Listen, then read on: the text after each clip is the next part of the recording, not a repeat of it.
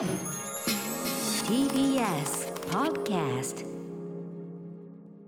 4月14日木曜日時刻は8時になりました。TBS ラジオキーステーションにお送りしているアフターシックスジャンクション。パーソナリティは私ライムスターラップグループライムスターのラッパー歌丸です。そして TBS アナウンサーのうないりさです。ここからは聞けば世界の見え方がちょっと変わるといいなな特集コーナービヨンドザカルチャーです今夜のゲストはボードゲームメーカードロッセルマイヤーズ代表の渡辺則明さんですよろしくお願いしますこんばんは。よろしくお願いします。いつもお世話になっております。よろしくお願いします。さあということで渡辺さん、えー、まあボードゲーム実はちょっと新作っぽいのをスタジオにいっぱい申し込んでいただいてますねこれね。はい、ちょっと新作いっぱい出るタイミングなんですけども、えー、と来週ですねあの例のゲームマーケットっていう日本最大のボードゲーム見本市がありまして、うんはいでそこに向けて、えー、と4月23日4かな34がゲームマーケットなんですけど、そこの会場で発売になる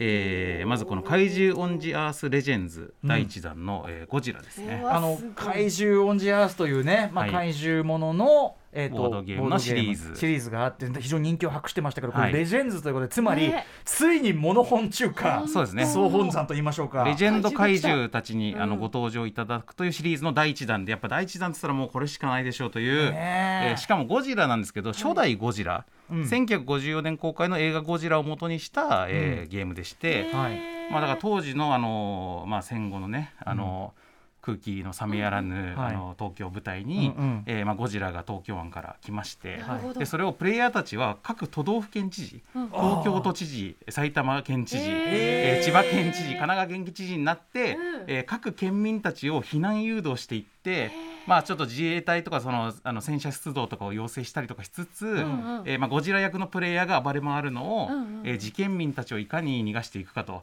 でしかもその中で報道ポイントを貯めていくと最終的に芹沢博士がオキシジェンデストロイヤーを使ってくれるのか使ってくれないのかみたいな、はい。まあ本当この映画の世界を完全再現する方向で作られている、まあ、非常に珍しいゴジラグッズの歴史の中でも、うんうん。まあ、多分ないであろう初代ゴジラの完全ゲーム化というですね、えこれって勝利条件は、はい。ゴジラかそれとも知事チームかそうとなるんですか？人間かゴジラかで、まあ、その要は逃がした人たちとかその被害の状況とかで点数を取り合って、であの争うんですけど。オキシジェンデストロイヤー使えない場合ってってキシジェンデストレイヤーが発動しないとまあまずゴジラが勝つかなっていう感じのバランス。なんですよ無理ですよね。だけどオキシジェンデストレイヤー出せば逆に人間絶対勝てるというもんでもなく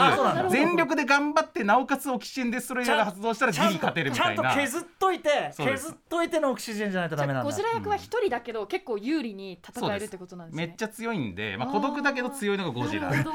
ゴジラ役ずっと孤独だよね。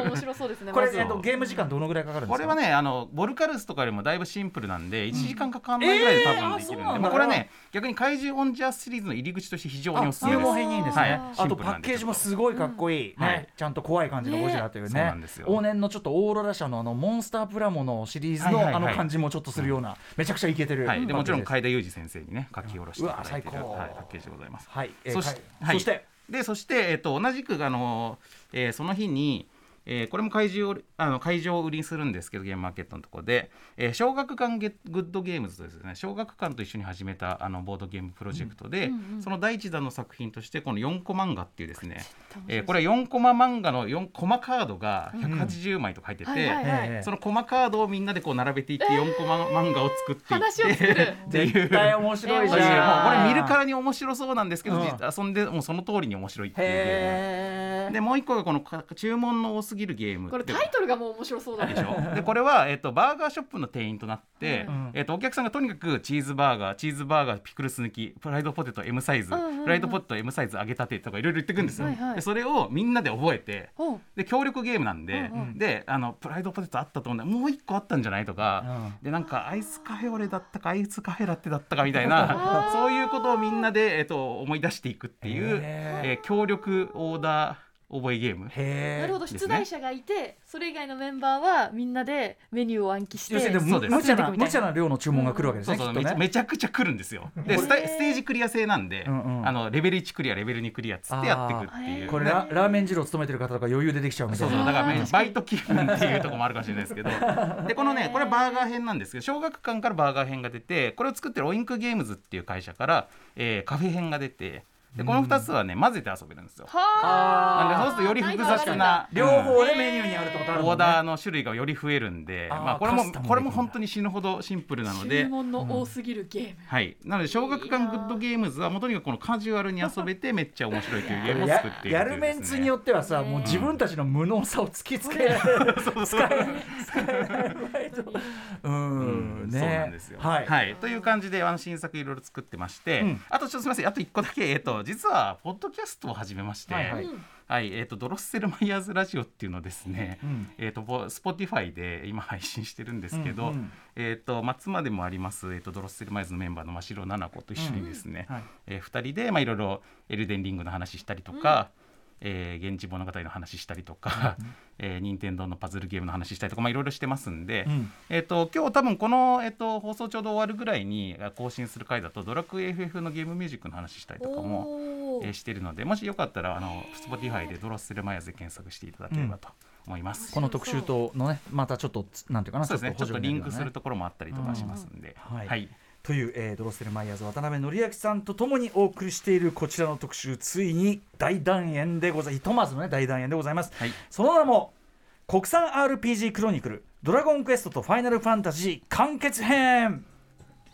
はい日本製のロールプレイングゲームいわゆる JRPG の歴史や意義についてドラゴンクエストそしてファイナルファンタジーという皆さんご存知国内二大巨頭を比較していく大人気シリーズです、はい、渡辺則明さんは1978年生まれ元スクエア・エニックス所属のゲームデザイナーでゲームプロデューサーをされてきました。そして現在はボードゲームメーカードロッセルマイヤーズ代表を務められています、はい、ちなみに私 JRPG 全くの弱者年齢の割には全く通ってきていない人間ですがそんなことは関係なく、えーこうまあ、ある種企業誌としても企業大河誌としても面白いし、えー日本金なんていうかな現代ゲーム誌のあの流れとしても本当に面白く、あの拝聴いたしました。あの、えースピンオフ編も含めて本当に最高のシリーズでございます。ということでこ国産 RPG クロニクル第1回お送りしたのが2020年7月でした。ファミコン時代の初代ドラゴンクエストと初代ファイナルファンタジーを比較しそれから5回にわたってお送りしてきました。ということで完結編ということで改めてざっくりおさらいしておきましょうか。はい、えっ、とまああのドラゴンクエストとファイナルファンタジーはもともとエニックスと,、えー、とスクエアという2つの会社から出てまして、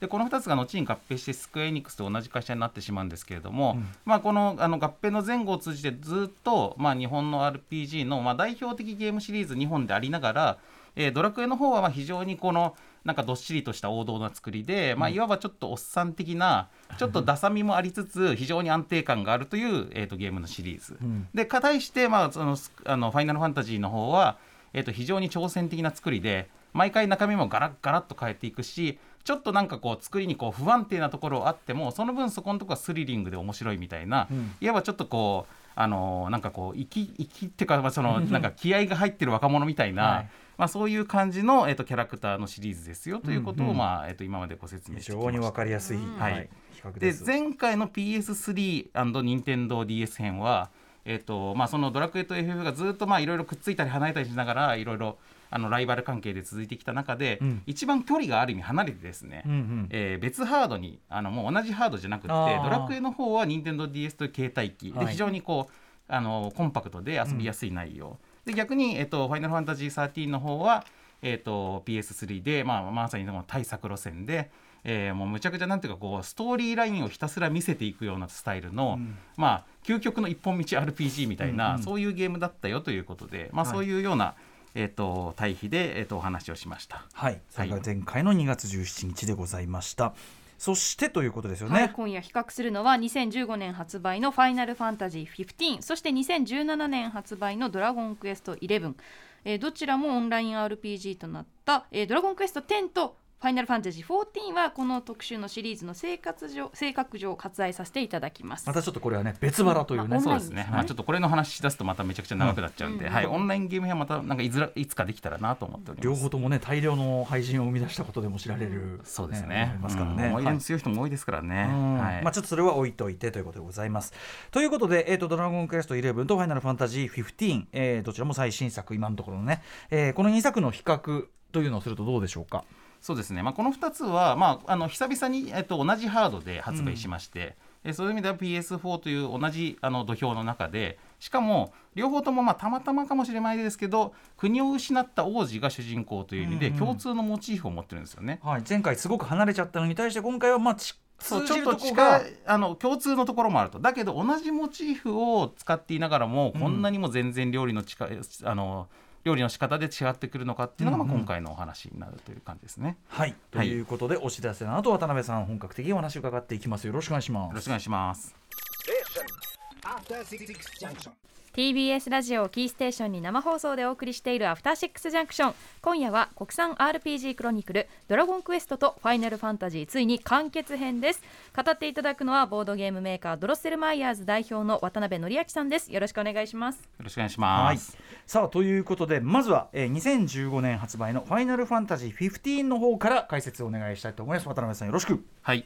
えー、と前回ですねあの PS3 編の時に、えー、と FF13 のお話をしたんですがそこからまあ直接つながるところもありまして、うん。えーご存知ファビュラノバ・クリスタリスって話がまあ前回あったんですけど、あもう何が何やら。はい。はい、えーとまあ、全世界が困惑したですな あの、まあ、FF13 を同時に3本開発しますという、まあ、宣言ですね、うん。これがファビュラノバ・クリスタリスだったんですけど、えーこの3本というのが、まあ、無印 FF13 これはまあ2006年の発表から2009年に発売されてまあまあ順調に出たという感じなんですね。で次に FF アギト13というのがあって、うんえー、とこれはまあタイトルとかまあそのゲームハードとかを変えたんだけれども、うん。まあ、ファイナルファンタジー霊式というタイトルで、まあ、なんとか発売しましたと、うんうん。でここまではまあ良かったんですけど、うんもう一本だけあった FF ベルサス13というのがありまして、うんでこれがですね、まあ、ずっとそのなんか黒い服の、まあ、黒い髪の男の子が主役で、まあ、なんか割と期待値も高かったんですけど、まあ、ずーっと音沙汰がなくってですね、うん。あれベルサス本当に出んのかなってみんな思ってたんですよ。うん。で思っていたところ、えー2006年の発表から7年経った、えー2013年の E3 という、まあ、あの海外でのゲームの見本市がありますけど、E3 で、えー、とようやくまあなんていうかそのもう一回発表のデモムービーが流れまして、うんうん。でそこでですね、まあ、その主人公ノクティスが、えー、とちゃんとまあストーリーに沿って、えー、と戦ったりとか、まあ、いろいろ語りが入ったりとかするおなんか結構ゲーム完成してんじゃないのって感じのムービーが久々に流れたんですよね。え。でおベルサス13出るんじゃん本当にってなって、ええでまあ、そのムービーの最後にですね「ファイナルファンタジーベルサス13」というロゴが出たんです。うんうんうん。でここに、まあ、登場人物のナレーションがかぶさって、うん。まあ、ベルサスなんで、まあそのえーこれがついになる幻想って言ったんですよ。まあ、ついついっていうのはベルサスなんで、あうんうんうん。あのついになる幻想って言ったらそこにノクティスの声が入ってきて主人公の「いや世界は常に変化する」って言ってですね、でこの「ファイナルファンタジーベルサス13」のロゴがパリーンって割れて、でこの割れたロゴのえかけらがですねあのパリかグイーンってまた集まってええガシャーンってなって「うん。ファイナルファンタジー15」になって最高。っていう最高の演出が流れてですね、でノクティスが15番目だっつって言ってですね。かっこいいじゃん。もうこれでもう世界中がズコーって。これでも、うま浦井さん的にはこれこれっていう。いや私その演出は覚えてない。あの、みあの見てないですうんでも今その話聞いて話聞くだに。最高にかっこいいって思いまかっしこいいな。だからそのいやいあやの期待期待をその裏切って。スライドのさせ方最高。期待を案の定期待をその予想の斜め上で裏切ってくれる感じっていうかでも覚えてますよ。その13じゃなくて15になるんかいっていうのは覚えてる。そのやっぱね図工と右往っていうのが同時に来たわけですよ。でこの図工と右往を同時にさせるってなかなかすごい難しいことじゃないですか。だからね本当このまあいい加減ちょっと開発に時間がかかりすぎちゃったんで、もうこれ15ってことにしますっていう宣言をうん。はい。こんなにスタイリッシュにしてくれるタイトルってやっぱなかなかないんで。堂々としててかっこいいですね本当に。うんだからもうこの時からまあ FF15 のもう一回歴史が始まったわけなんですけど、じゃあもうじじゃあある意味13とこうなんていうのかなちょっとこうフェフェードっていうかこうそうそう、まあ、繋がってるんですよね。うんねうんうん。うん。マックス A みたいな感じで。はいはい。で、まあ、15がそれで13年に、えっと、あようやく15として出るんだって思って実際に発売したのはそのさらに3年後の、うん。えー2016年ということで、まあ、全然その後もまだ時間かかっちゃってるんですけど、うんうん。で実際に発売した15がじゃあどんなゲームだったかというと、えーまあ、その主人公ノクティスという、まあ、青年がですね、えーまああのえー、と王子なんですよね。でまああのなんか割と時代設定としてはもう車もあるしビルとか立ち並んでいてほぼ現代の我々の住んでる世界に近いようなあの技術感の世界なんですけほどう。そんな世界の中えっとその主人公のたちのいる、まあ、ルシス王国という国はクリスタルの力で魔法の力で守られているという設定で、でなんかビジュアル的にはねそのノクティスのあのすあの住んでいる町のこう王宮って新宿都庁の形してるんですよ。ほぼ新宿かなっていうか日本かなみたいな感じのまあ、街並みなんですけどでそこにもうあの大国があってですね、まあ、そのルシゴア総国でそんなでかい国じゃないんですよね。だけどクリスタルの地下で守られていて鉄壁のガードって感じなんですけどでそこに、えっともっと大国の帝国があってでその帝国にねずーっと脅かされてるんですよ。攻められてる、まあなんていうか、まあ、ロシアとウクライナみたいな、まあ、そういう感じの位置関係にあって、でそのまあそのずっと長い歴史の中で戦いがずっと続いちゃってるから、まあ、ちょっとそろそろ和平をしたいということになってで逆にまあ非常にまあ悪い条件であるんだけども、まあ、そのルシス王国は首都以外の領土はもう帝国に明け渡すから国の存続と首都だけは守らせてくれという約束をして和平を結ぶことにするんですよ。でその和和平の証明として、えーノクティスはまあ結婚することになってでその帝国の傘下のある国の,、まあその姫様と,、えー、とノクティスが結婚しますっていうことでその結婚のための旅行に行くっていうところから、まあ、ゲームが始まるんですね。で、えー、とストーリーとしては、まあ、ノクティスが旅に出たと思ったら、まあ、その本国の方では和平の調印式が行われるんですけど、まあ、帝国がそこでいきなり裏切ってですね、でそのクリスタルのそのバリアの内側から攻めれば攻め滅ばせるってことで、調印式を口実に国の中に侵入して、で国を一気に攻め滅ぼしちゃって占領しちゃうと。うんうん。で主人公ノクティスはその結婚のために旅行に出たつもりだったんだけど、そうしたらまあ実家がそのまあ国が滅ぼされちゃって、でまあ突然亡国の王子になっちゃうわけですよね。でその国を取り戻すために歴代の王様の力を、まあ、各地のこう古墳みたいなところを巡って、えーとまあ、取り戻していってその歴代の王の力を集めることで、まあ、クリスタルの力を解放して国を取り戻すと、まあ、そういうことを目指すっていう話なんですよね。で、えーとまあ、こういうストーリーのものを、まあそのまあ、体験するにあたってでちなみに僕はどういうスタンスでこのゲームの発売に臨んだかというと、うんうんまあ、まず当時の僕はまず、えー、とこのノクティスっていう主人公をん感情移入できねえなと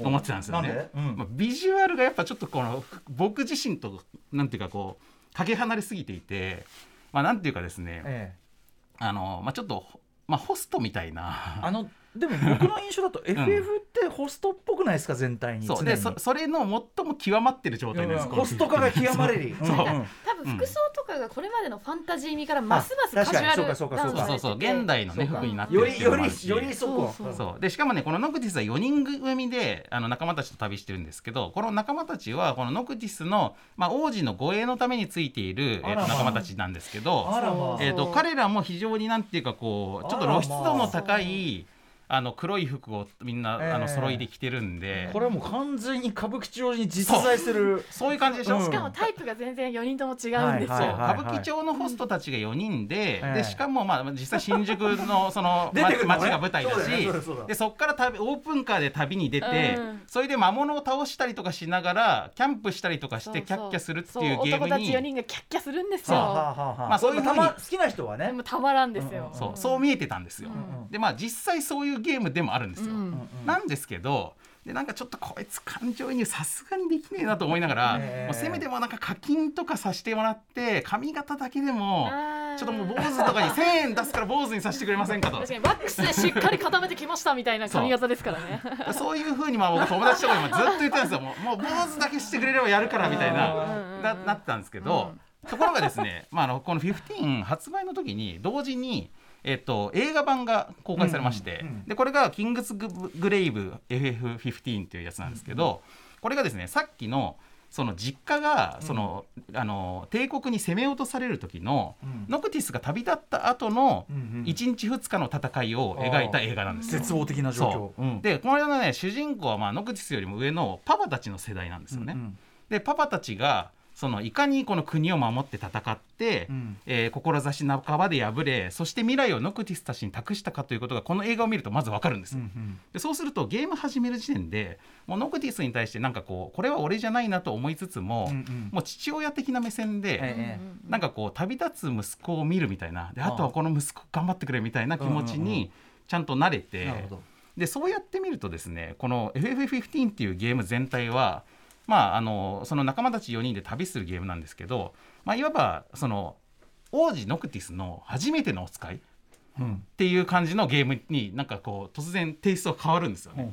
でノクティスってやっぱり王子だしすごいこう箱入り息子なんで、あの今までこうなんていうか王室の中で育てられてきたんですけど、初めてこれがまあ社会に触れる、うん世界に触れる旅なんですよ。うんだからまああのなんていうかねそのちょっと本人も浮き足立っていて、うんまあ皆さんも経験あると思うんですけどなんかこうあの実家を出て親元離れて初めてうん。なんか一人暮らしする時とかあるいは友達とあの子供だけで初めて旅行に行く時とか、うんうん。そういう時に浮き足立つじゃないですか。えであの感じのムードで始まるから、うん。うんちょっとこいつなんか大丈夫かなみたいな俺は好きになれるかなって思ってるんだけど、これがやっぱりそれでその旅立ったと思ったら実家が大変なことになって、うんこれでこの自分の使命を突然重い使命を負わされて、うんうん。でそれを仲間たちとなんとか乗り越えていくっていうのを父親的な目線でこう眺めているとなんか途端にノクティスがなんかすごくねなんか愛おしく思えるんですよ。うんうんでちょっとこれあの FF15 のそのストーリー的な特にその一番後半の方のストーリーに関わる話になるんで、うん。ちょっとそれが気になる方は ちょっとここだけあの、うん、気をつけていただければという感じなんですけど、まあもうね思いっきりネタバレしますけども、はい。えっ、とですねこのノクティスという主人公はこの FF15 のストーリーの中で最終的には死亡するんですよね。あらまで、えっと、ただまあ僕今この話をしてるのはこの話をすることによってゲームの体験が損なわれるというよりは、うん。むしろこのことを知っててやった方がこうんのうん。15はちゃんと味わえると思っているというところもあるからなんですけうんうんど、えっと、つまり、えっと、僕がこの FF15 について感じているのはこのノクティスという主人公の、まあ、旅路を描いた、えっと、ゲームなんだけれどもこの旅路っていうのは、まあ、いわば青春のロードムービーなんですよね。で、えっと、そのその青春の旅っていうのが、まあ、初めてその家を出て、えー外の世界に、まあ、自分の物語を初めて歩み出すという主人公が、うん。えっとしかもこの主人公はこの旅の終わりには死んでしまうわけだから、うんうん。まあ、実質この旅こそがノクティスにとっての人生なんですよ、うんうん自分の人生。うんうん。でその人生を共に歩んでくれる仲間あのちゃんと信頼できる仲間たちと、ん。その旅の中での、えー、といろいろ大変なこととか苦しいこととかもあるけど喜びもあると、うんうん。でそれを、えー、と一緒に追体験していくっていうゲームなんですよね。うんなので、えー、と FF15 っていうのはまあとにかく旅のゲームですと、そして青春ドラマを描いた、ん。えーゲームですと。いうことをまあ先にまず分かっておいてほしいのと、えーそしてですねそのちょっと技術的な面っていうか中身的な面で言うと FF15 はそんなわけで旅っていうものを表現するっていうことに命かけてるゲームなんですよね。うんうんで、えっと、多分15の開発陣は旅って何だろうかと、ね、旅の本質って何だろうかといろいろ考えて、うん。えー多分3つぐらいに、えっと、落とし込んでるんですけどまず1つは仲間です。うん。で仲間っていうのはまあさっきの、えっと、ホスト4人みたいな、うんうん。えっと、この愉快な4人組なんですけど、はい。でもこのねあの仲間たちが、えっと、実は、えっと、ゲームの技術的な面で言うと、えっと、すごい頑張って AI を活用して人間らしく描かれている。うんうんで実は FF15 ってその開発上全体にすごくチャレンジングに AI を活用しているゲームでして、うんうんで、えっと、た例えばですねメタ AI っていうのが入っててメタ AI っていうのはゲーム全体をディレクションする AI なんですよ。うんうんだからあの敵とかが、まあ、インテリジェントにあの考えながら動いてくれるって AI ももちろん入ってるんだけどそれだけじゃなくて例えばこれまあこれオープンワールドなんですよね、FF15 って。でオープンワールドって広大なフィールドにコンテンツをくまなく配置しなきゃいけないじゃないですか、うんうんでそれを従来の手法だと人間が手弁当で頑張ってプランナーたちがなんか設計していくんですけど、うん FF15 はそこをかなり AI がやっているところがあって、うん。でプレイヤーが例えば広大なフィールドをこうたったって歩いてると、まあ、広大だからそこにこうなんていうかこうまあプレイヤーがちょっと暇してるかなって思う時があるんですね。でちょっとプレイヤーが今退屈してんじゃないかなと AI が判断したら、うんうんそこに行く先々にアイテムを置いたりとか、うんうんうんえー、とモンスターを配置したりとかしてくれるんですよ。うんうんでそういう形でそのゲーム全体をドラマチックにしていくっていう、うんより面白くしていくっていう AI が入ってたり。へで、えっと、同じように仲間たちも、えっと、キャラクター AI として AI がで、まあ、割とかちゃんと考えながら動いていて、でその結果としてですね例えば、えっとまあ、4人でこう歩き回る時に、まあ、これちょっと細かい話なんですけど、えっと、オープンワールドのゲームってもうすごく流行ってるから世界中にいっぱいあるし、あのお二人も多分いっぱい遊んでると思うんですけど実は仲間と一緒に旅するオープンワールドのゲームってあんまないんですよ。うんうんうん。基本主人公って1人かはい。それかまあちょっとゲストキャラクターが一回一時的についてくるみたいなことはよくあるけど、場面によってうん。一瞬あるだけですね、はいだけど4人がわちゃわちゃ自然に絡み合いながら走り回るっていう描写ってほぼなくって。でこれはね理由があって、はいはい。えー、と例えば僕らが4人でうん。あそこのサイゼ行こうぜってなったら、うん。なんかサイゼの場所がみんな知ってるからなんとなくわちゃわちゃ歩きながら行けますけど、うんうんサイゼの場所知らない人がいたらその人後ろがついてくるしかないじゃないですか。で、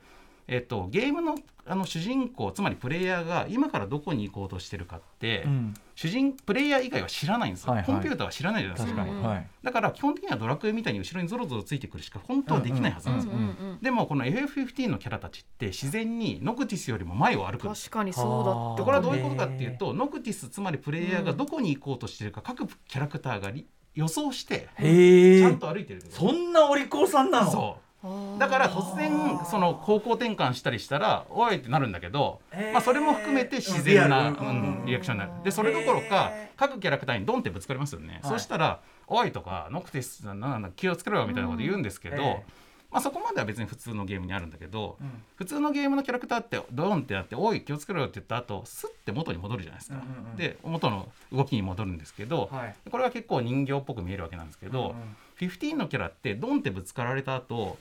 えっとしばらくノクティスのことを気にかけて目線で追うんですよね。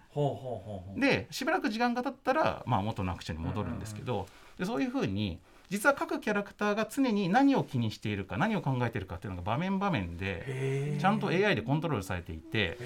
でその結果としてそのゲームプレイしてる最中で例えばその、えっと前も出会った敵に出会ったら、うんこいつこの間も戦ったなとか、うんうんうん。なんかうわまたこいつかよみたいな強敵に出会った時ね、はいはい。で前にピンチになったってことを覚えてるわけですよ、はいはい。でそうするとうわこいつしんどいんだよなとか、うんうん。でなんかこうここの街初めて来るよねとか、うんうん。そういう、まあ、実際に他のなんか人間同士でプレイしてたり言ってくれそうなリアクションを各キャラクターがちゃんとしてくれるし、へで、えっと、キャンプ先ではその日にあったことについてちょっと語らったりとか、ーうん。えっと、朝起きたらちゃんと挨拶したりとか、でもその挨拶もワンパターンじゃなくていろんなパターンがあったりとか、うんうん。しかも今日の天気に軽く触れてくれたりとか。へ曇り空だなみたいなこととか言ったりするとか、うんうん。うんまあ、そういうふうにして、まあ、この一個一個は本当にどうでもいいような小さいことの組み重ねなんですけど、うんうん。それによってこの仲間のキャラクターたちが割と人間にちゃんと見えるようにできている。うんうんで、えー、と15は、うん。15における物語の語る部分はここだって思ってるんですよ基本うん的に。うん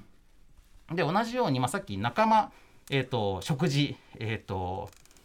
えーまああのその旅の要素ね、うん。仲間と仲間とはい。た食事と,、うん。えー、とあと写真っていうふうに多分思ってる。仲間食事写真の三本そう。柱はいはい。で、えー、と食事っていうのはそのキャンプ先で、えー、と料理を毎晩するんですけど、うん。その料理がめちゃくちゃグラフィックが凝っていて、うん。まあ、これ当時なんかよくネットでもネタにされてたんですけど、うんうんおにぎりに作ってる使ってるポリゴンが、うんうん。えっとノクティスとかキャラクターモデルに使ってるポリゴンモデルの倍以上使ってると、へえご飯の方が。そうそうそう。だからご飯のグラフィックがね異様に凝ってるんですああよ。本当だ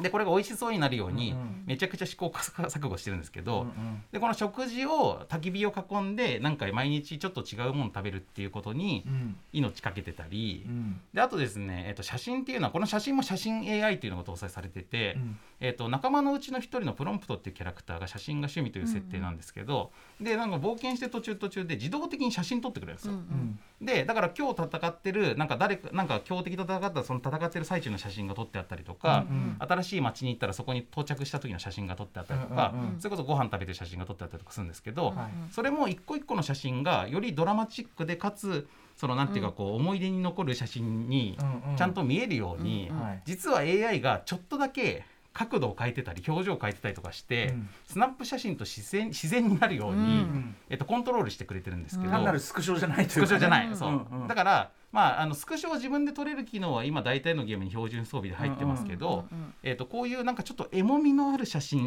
を自動的に撮ってくれることによってやっぱ旅って後から思い返すことによって思い出としてはい。なんていうかこう完結するってところがあるじゃないですか。うんうん。でそれで旅としての体験が強化されるわけなんですけど、うんうんまあ、こういう仲間の AI とか食事に妙に凝るとか、うん。えっと、写真に妙に凝るとかっていうところが、うん。まあ、当時、まあ、どれもちょっとなんかネットでうん。若干なんていうかこう茶化され気味な仕様ではあったんですけど、そこ頑張んのみたいな感じだったんですけど、うんうんうん。実はこういうことを全部トータルに合わせて、うん。えっと、旅の実感とかリアリティとかをどうやって高めていくかってことによって、うん。ここが物語なんだっていうふうにうんうん。してるんですよね。なるほど。であのまあ、こここれはつまり、えっと、今この国産 RPG クロニクルの文脈で言うと,、ええ。っと RPG っていうのは、まあ、全部が全部実は旅の物語なんですよ、うんうん。あの究極言ってしまえば。ええなんですけど、えっとその旅の物語っていうので今まで物語の語り口としてあったのは、まあ、基本的には例えば目的地について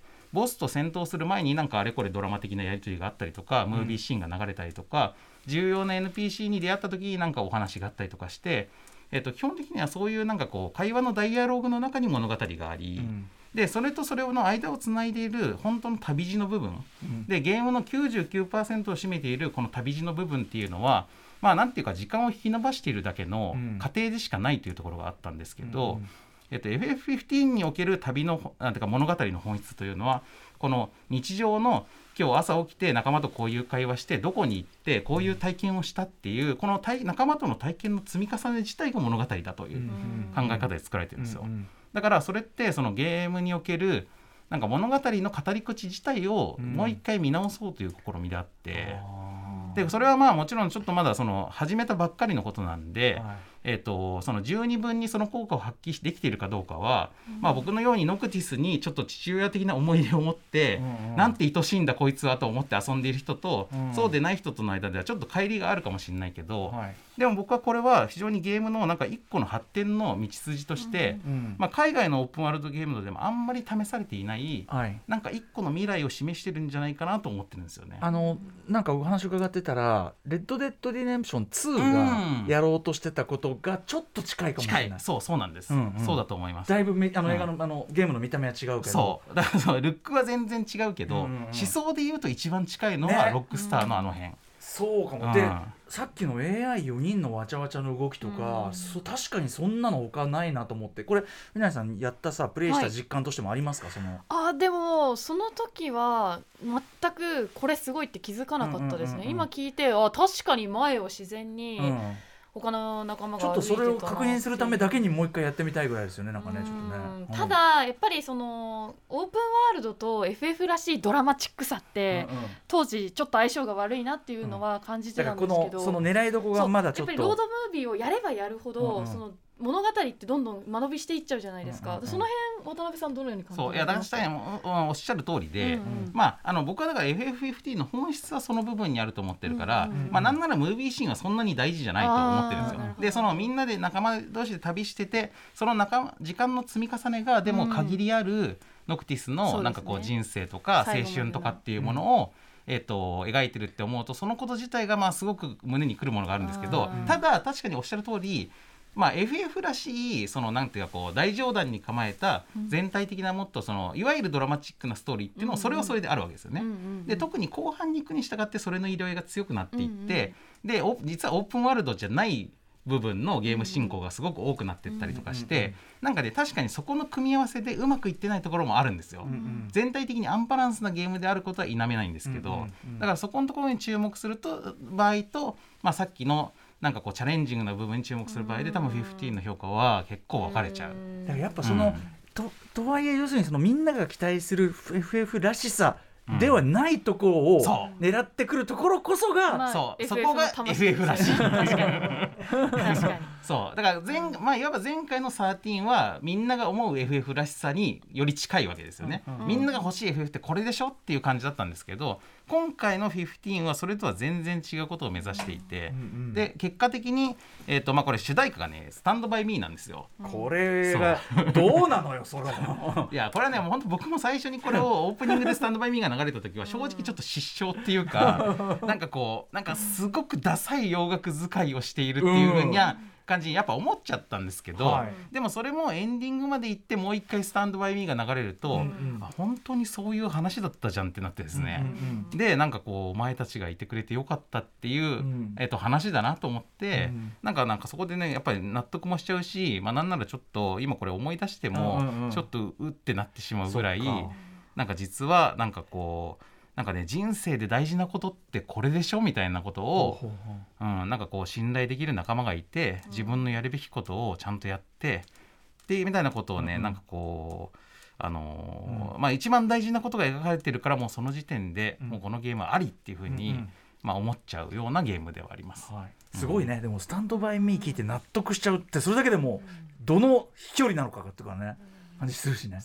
あとそのやっぱ AI の技術の向上者っていうのはなんか、ああそうなんだそうなんです。だからそっちはねまだ全然まだ発展の余地があると思うんで、うんうんまあそこをねすごいあのいい大事なことやってんなと思っております。はい、ということでここまでが「ファイナルファンタジー15」のお話を伺ってまいりました、それに対して、はい。2017年発売「ドラゴンクエスト11」はどうだったのでしょうか、はい、でドラクエ11はですね、まあ、これと全く逆で、うん。15が RPG っていうゲームの構造を根本的に見直して、うん。えー語り口から変えていこうという根本構造を変えていこうという試みだったのに対して、うん。ドラクエ11はそういうこと全くやんないんですよ。うん。でまあもう言ってしまえば、えードラクエ11はみんなが思うドラクエの像そのまんまはい。みんなが思ってるドラクエって要するにこういうものですよねっていうのを、そのなんていうかこう一番最大公約数的なものを、うんえっと最新のやり方でさい、まあ、今の、えっと、ハード性能で作ってるって感じなんで、うんうん。まあ、言ってしまえばすごく絵が綺麗になってるドラクエ、うん。以上みたいな、うんまあ、そういう感じのものでもあるんですよ。うんうん。ただ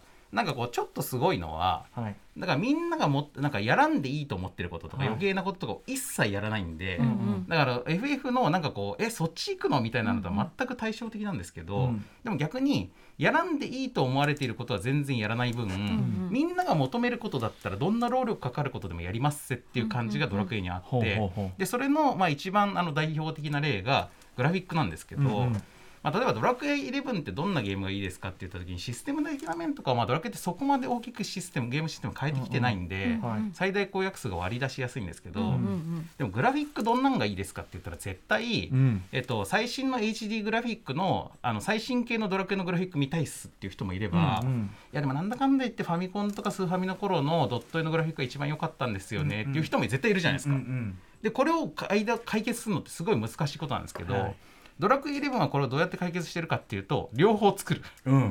うんはい。同時に同時発売で、えー PS4 版のドラクエ11は、えー、と HD のハイレゾなグラフィックなんですけど、3DS 版のあのドラクエ11は、えー、とドット絵でゲーム全編作られてるんですよ。うんうんでしかもさらに言うと 3DS 版は 2D モードと 3D モードのグラフィックが上画面と下画面に両方表示されてるっていうすげえ変な仕様になっていて、はいはいで 3DS 用の 3D グラフィックと PS4 用のグル 3D グラフィックは違うグラフィックだからだからか3本。うんだから同じゲームを本当にあのモンスターもフィールドもキャラクターも全部3倍作ってるんですよ。とんとんでもない労力か頭おかってかしいでしょるんですね。だから本当にね常軌を逸していると僕は思いますけど、うんうん。でも逆にあのドラ FF があのああやってもう10年ぐらいもうずっとこねくり回してなんか試行錯誤試行錯誤やってスクラップビルドで作ってるのに対して多分ドラクエ11はもっと一直線に、もう計画通りにちゃんと当初作ろうとしたものを作れているから、うんうん。だからそんなことが可能なんですよ。うんだからこの完璧な工数管理と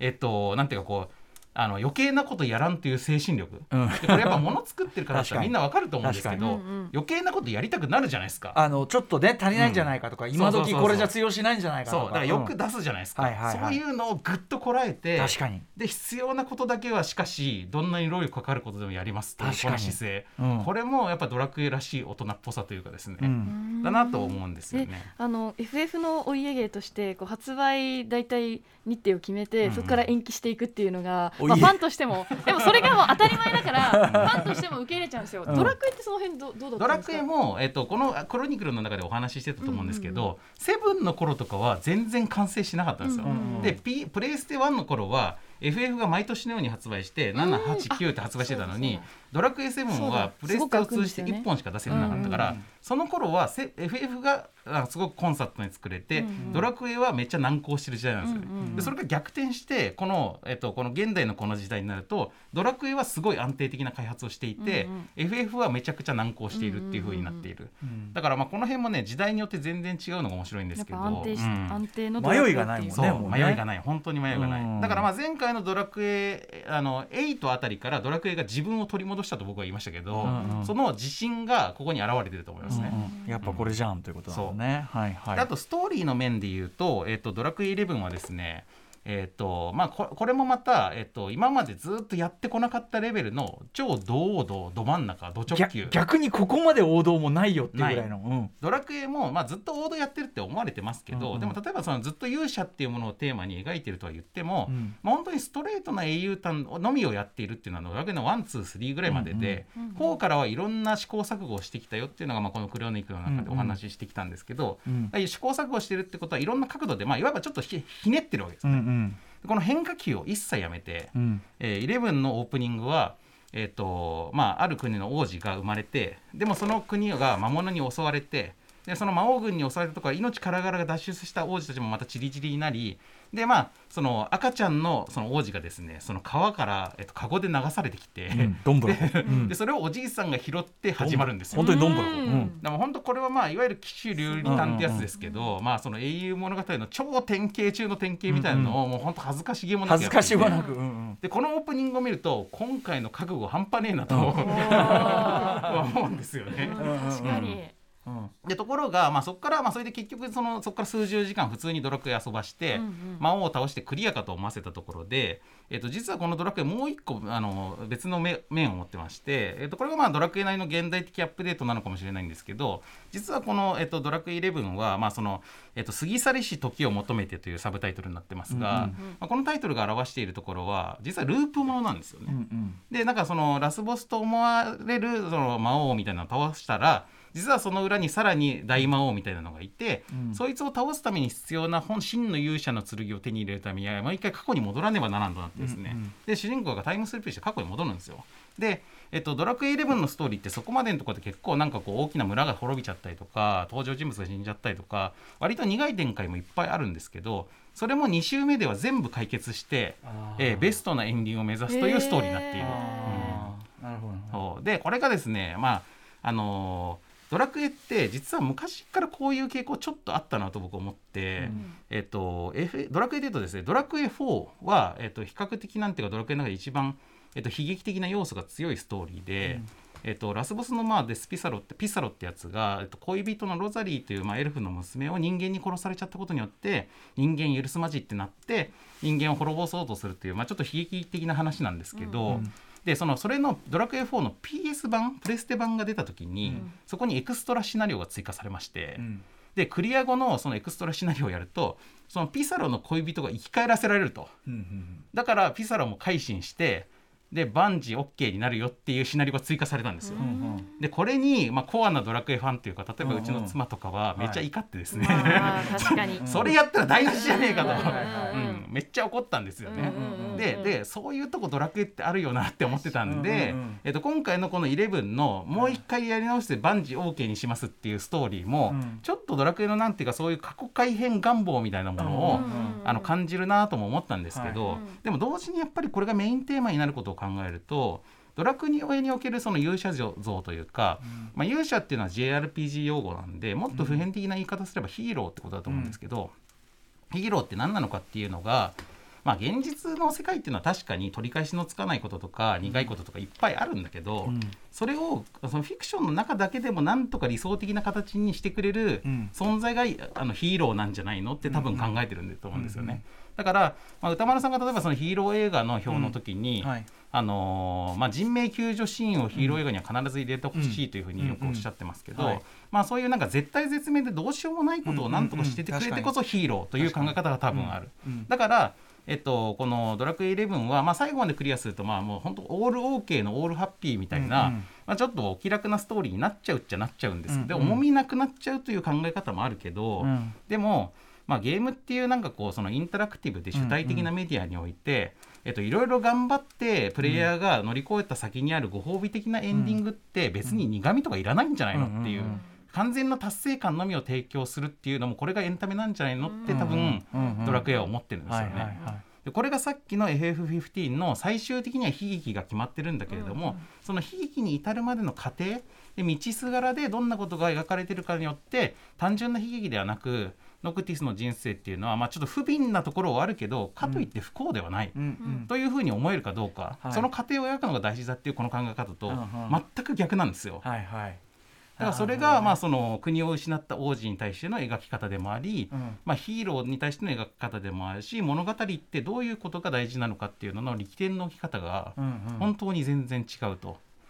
いうのがこの FF15 とドラクエ11を僕は比比べた時の。どっちもねうん。どっちも大事だもんね。そう。どっちもいいもんね。そうなんです。どっちもね否定できないね、だからそのハリウッドエンターテインメントもいいしそういうヨーロッパ映画とかのものもいいけど、そういうソフトストーリー型というかそう。いうものも大事だしそうなんですよ。FF がむしろそのソフトストーリー的なところを目指してるのがすごいよね。そう。そう見えないじゃないですか、うんうん。みで実際そうじゃないとこもいっぱいあるんだけど、うんうんうん。さっきうなぎさんがおっしゃったように、そうムービーシーンとかだけ見ていったらそうじゃないんだそうじゃないってことの食い合わせが悪いっちゃ悪いけどそでも目指してるところは意外とそういそううヨーロッパアート映画みたいな。15が目指してるのはソフトストーリーなんですよ、うんうんうんうん。面白いね、、はい。やこれでも最後の最後に至るまでこの劇的な対象、うん。さすがっすねやっぱね。いや面白いわはい、はい。ということでですね全6回にわたってお送りしてきたこの国産 RPG クロニクルドラクエと FFM も一旦の最終回、まあ、最新刊がね、はい。最新シリーズがこれしかないから、えー今後この2作どうなっていくというふうに渡辺さん思われてますか、えですね、この次回作というかそのドラクエでいうと 12FF でいうと16が一応もう発表はされてるんですけど、うんうん。FF の16はなんかこうもうムービーとかキャラクターとか出てるんですけど、おそらくですけどそのゲームオブスローンズとかの影響が強いような感じのうかなりシリアスなダークファンタジー路線なんですよ。うんうん。これはこれで楽しみだなと思っているんですが、ええっと面白いのはドラクエ12を、これはまだあのタイトルロゴしか発表されてないんですけど、ええあのーなんかこれも今までのドラクエで一番ダークなドラクエになると、うんうん。堀井さんも言っていて、うんうんもしかすると次の FF とドラクエはまたちょっと違う、近い路線に、うんあの接近するんじゃないかなという予想をしています。うんうんうんまあ、とはいえでもその15もそのドラクエって11もどっちもそのほら国を追い出された王子ってねうん。それは同じだけどこれだけ対照的なんだからダークファンタジーって言ってるけどそうそれの料理の仕方でまた全然ね違うじゃんってなるかもしれないんで、うんうん。うん。そこのところがねあの注目ですね。なるほどはいなるほど。はい、ということで、えーちょっとこの、まあ、一旦の締めくくりなんですけど私からの質問というか僕、はい RPG 弱者じゃないですか、うんじゃないですかって弱者なんですわ。でやっぱりそのシステムそのものはなかなか馴染めないところもあるんですよこうやってて、なかなか楽しめないっていうか。っていう時にふとこう思ったの。RPG ファンの皆さんすいませんね。あの RPG のそのゲームとしての役割要するにそのスペック的には、RPG って景色取らなくても、うんリアルタイムのアクションでいくらでも何でもできる時に、RPG の役割って当然その80年代とかのそれとは変わってると思うんですよ。うん。どうその今の RPG の意義ってどのあたりだと渡辺さん思われてますか、まあ、今あえて RPG を作る意義ってことですよね。そうそうそう。あの実はこのあのシリーズの一番最初の時になんかこの茶番パートみたいな感じで、歌丸さんは RPG をバカにしてらっしゃるようですけど っていう話はまあその話があくだりがあったんですけど、はい。実はそこでも同じことを言ったような気がするんですが。えっともともと RPG がその出現してきた時の意義の一つっていうのは、やっぱりゲテレビゲームって基本的にアクションゲームしかなかったんですよその頃、むしろ、はいそう。はい。でファミあのアクションゲームとかシューティングゲームとかばっかりで,、うん。で反射神経もないし指先のアクション苦手な人はゲームなんかできないよっていう状態から、うんうん。RPG が出現してこれだったら自分にも最後までできると思った人がいっぱいいたことによって、ゲームはこれだけ市民権を得たんですよね。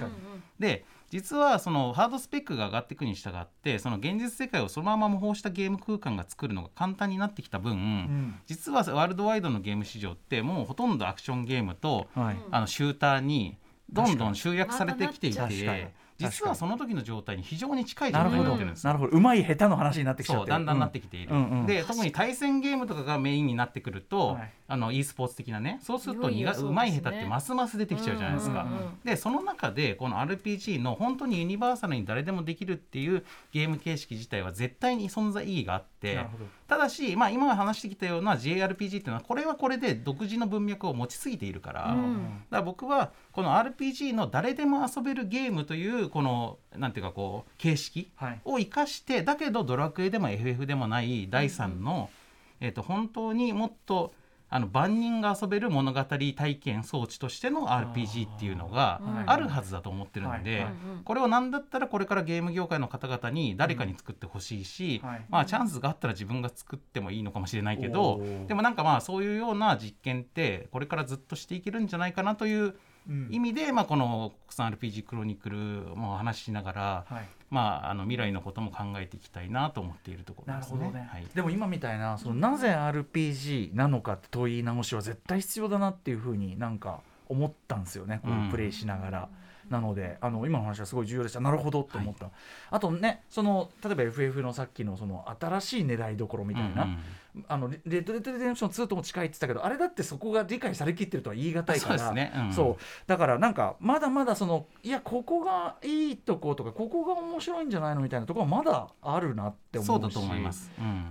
うん、なんかそれが今回のそのいろんな一連のお話を伺っててすごく浮かび上がってきました。そうですね、はい。まあ、今後もこの「コサン RPG クロニクル」のドラクエ FF を軸にした話自体はまあこれで一旦終わりになりますけど、でもしかしたらアクション RPG とかシミュレーション RPG とか、関連したあのジャンルとか RPG って言葉が作ら使われているゲームはいっぱいあるしでそれの中でじゃあ何をもってみんなは RPG を RPG だと思っているかっていうことをまたもう横断的に考えていくとそうですよ、逆そこからもしかすると RPG ってものの存在意義がもう一回見えてくるところもあるかもしれないと。確かにこれも RPG ってついてんなみたいなのもありますよね。そうなんですよ。で、何、え、で、これ、でも、これアクションゲームでしょとか、そういうのっていっぱいあるじゃないですか。エルデンリングエルデンリングもアクションそう RPG アクション RPG そうですよね。うんうんでもあれもやっぱ RPG っていう形を取るから本当に幅広い人に遊んでもらえるっていう、